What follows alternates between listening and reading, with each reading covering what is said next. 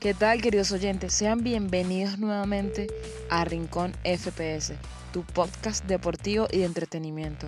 Hoy traeremos noticias importantes del mundo deportivo, hablaremos sobre el retiro de Gerard Piqué con el Barcelona, estaremos repasando cómo quedaron los partidos de eliminatoria final de la Champions y de la Europa League y hablaremos de la selección de Brasil y sus convocados para el Mundial de Qatar 2022. Esto y mucho más a continuación.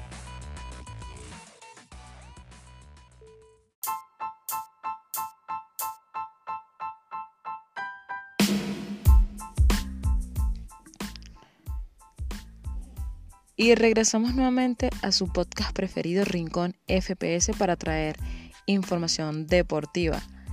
Tenemos un programa bastante interesante. Estaremos comentando todo referente a las Champions y ese sorteo que se llevó a cabo el día de hoy, tanto de la fase de octavos de final como de los 16 avos en la UEFA Europa League.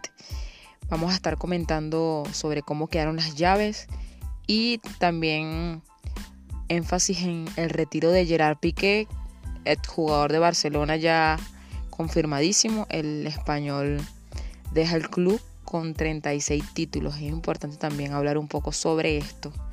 Y además estaremos comentando sobre esa convocatoria de Tite con la selección de Brasil para lo que viene próximamente el Mundial de Qatar 2022 que arranca en este mes. Así que vamos a hablar sobre esto. Primero que nada vamos a comenzar con la Champions y es que se llevó a cabo el sorteo inicial de los octavos de final. Recordemos que la semana pasada hubo desastres en la Champions, equipos favoritos quedaron fuera. Sin embargo, para este sorteo veremos llaves bastante interesantes. Tenemos que uno de los partidos más atractivos es el del Bayern de Múnich ante el PSG. Una llave bastante complicada, tendremos grandes jugadores en esta eliminatoria.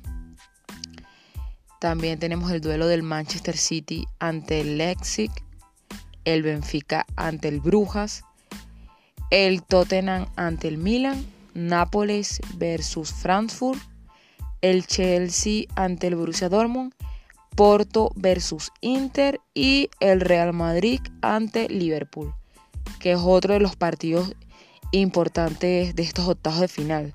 Veremos venganza del equipo inglés ante los merengues o, otra vez el Real Madrid va a pasar por encima del equipo de Klopp. Ya veremos, recordemos que todos estos duelos se van a llevar a cabo el año que viene para el mes de febrero, los partidos de ida para el mes de marzo los partidos de vuelta.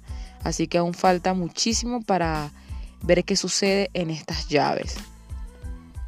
Entre tanto, vamos a pasar ahora a la, Europa League porque tenemos también los partidos de la playoffs de la ronda eliminatoria de los 16 de final. Tendremos al Barcelona contra el Manchester United, una llave importante porque es a partido de ida y vuelta y veremos nuevamente a Cristiano Ronaldo frente al Barcelona. El portugués tiene bonitos recuerdos de Barcelona y si no pasa ninguna sorpresa de que Cristiano abandone al United en el mercado invernal, entonces tendremos este enfrentamiento. Como les comenté, Barça se mide al United, la Juventus ante el Nantes el Sporting de Portugal ante el Meklijan, el Shakhtar Donetsk frente al Reims, el Ajax versus el Unión Berlín. Tenemos también al Bayer Leverkusen ante el Mónaco, el Salzburgo frente a la Roma y el Sevilla ante el PCB, que también es otro de los partidos favoritos. Vamos a ver si el equipo de del argentino San Paoli puede resurgir de, una racha negativa que, que vienen atravesando en la Liga de España. Y como ya todos saben, el Sevilla es uno de los equipos más ganadores en este torneo. Sería el rival favorito a vencer, aunque también tenemos al Barcelona y esta eliminatoria ante los Diablos Rojos. Veremos qué sucede. Esto también va a ser para el año que viene. unas eliminatorias bastante, bastante importantes porque Xavi ya ha perdido la oportunidad de, llevar al Barça a un poquito más en la Champions. Esperemos que el equipo culé con Lewandowski y compañía puedan avanzar en esta eliminatoria. Ojo que no sabemos si Cristiano vaya a continuar en el United. En tal caso de que Cristiano cambie de equipo, no veremos este enfrentamiento. No veremos a Cristiano ante el Barcelona. Entonces tenemos que esperar a ver qué sucede en este mercado invernal. Si Cristiano cambia de equipo o si el portugués continúa con el equipo inglés. En otras noticias, como ya les mencioné, vamos a hablar un poco de Gerard Piqué y es que el central del Barcelona anunció este fin de semana su retiro como futbolista. Deja al equipo culé donde consiguió 30 títulos. Y es que el central del Barça pasó primero por el United, luego por el Zaragoza hasta llegar al equipo culé, donde se haría de su fama, su prestigio y donde lograría la mayor cantidad de títulos en su carrera profesional. Sería bien interesante repasar cuáles fueron los, los títulos que alcanzó Piqué con el Barça. Tenemos que conquistó 8 ligas, 7 Copas del Rey, 6 Supercopas de España, 3 Champions, 3 Supercopas de Europa, 3 Mundial de Clubes. Entre tanto, con el Manchester United consiguió una Community Shield, una Copa de la Liga, una Premier League y con la selección de España logró el Mundial y una Eurocopa. Un palmarés bastante amplio. Piqué fue uno de los mejores centrales de la selección española. Y además fue uno de los jugadores más importantes del Barça durante la era de Messi, de Xavi, Iniesta, de, de, ese, de ese equipo bastante importante donde consiguieron el sextete. Ahí estaba Piqué entre esas noches gloriosas del Barcelona en Europa, que las olvidamos porque ya hace muchísimo que no vemos al equipo culé en una fase final en la Champions. Esperemos que pueda recuperarse y armar un equipo bastante determinante para que puedan alcanzar títulos amplios y acorten esa racha negativa que cargan en Europa. Fue un partido donde el Barcelona se llevaba la victoria, y donde Piqué entre lágrimas se despedía del público que lo estuvo apoyando durante todas las temporadas que estuvo defendiendo la camiseta.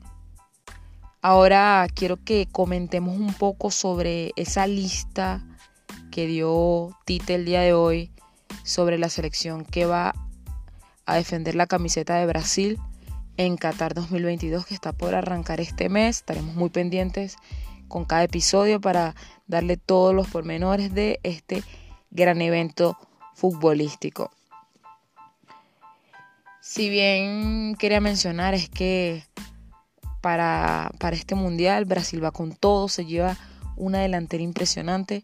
Muchos pensaban que no iban a contar con Gabriel Jesús y resulta que Gabriel Jesús está entre los atacantes. También tenemos a el jugador del Arsenal Martinelli, tenemos también a los jugadores del Real Madrid Vinicius Junior, Rodrigo, los jugadores del Barça, tenemos a Rafinha, también tenemos al habilidoso Neymar Jr., sin dejar atrás a Richarlison y a otros como Anthony que defienden la camiseta del Manchester United. O sea, una delantera bastante importante.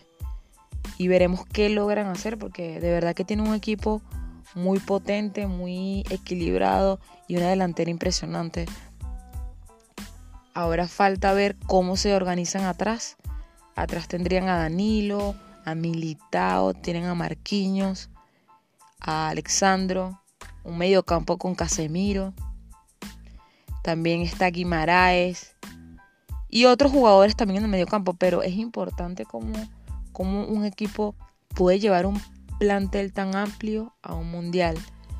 Salvo alguna lesión de aquí a el arranque del mundial, Brasil lleva un arsenal para buscar ese anhelado título. Esperan adquirir su sexto mundial, pueden lograrlo, ya veremos. Más adelante estaremos repasando qué otras listas oficiales ya los técnicos dan sobre quiénes son los que van a llevar al mundial.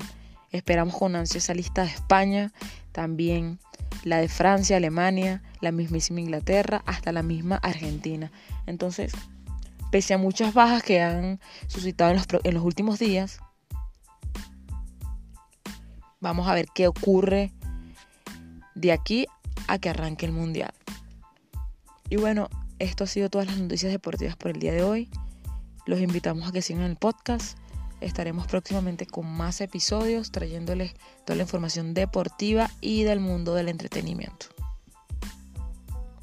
Sin más que agregar, búsquenos en nuestras plataformas Spotify, Anchor y disfruten cada uno de nuestros episodios.